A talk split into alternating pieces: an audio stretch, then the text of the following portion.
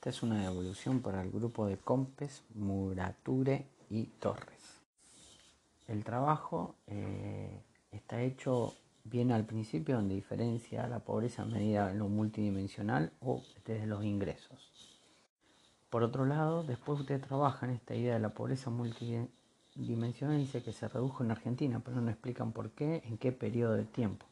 Lo que tenemos que tener claro es que estamos hablando de la pobreza del siglo XXI en Argentina.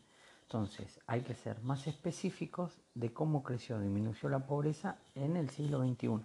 Pues ustedes trabajan desde el, desde el 80 y pico, en los 90, bueno, tienen que reducir y hacer un análisis de ahora y qué hizo el relacionar, qué hizo el Estado, qué no hizo el Estado, cuándo aumentó, cuándo disminuyó la pobreza, cuáles fueron los motivos y a qué se debió esa situación.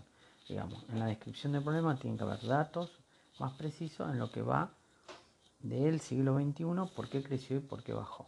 Y poder definir de por qué el tener aumento de la pobreza es un problema.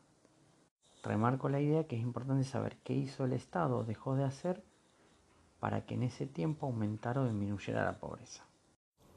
Espero haber sido claro, que me haya hecho entender las correcciones o por dónde va la reflexión. Em, cualquier cuestión nos vemos en la videoconferencia y si no, no me hacen algún comentario propio y nos mantenemos eh, comunicados. Un abrazo.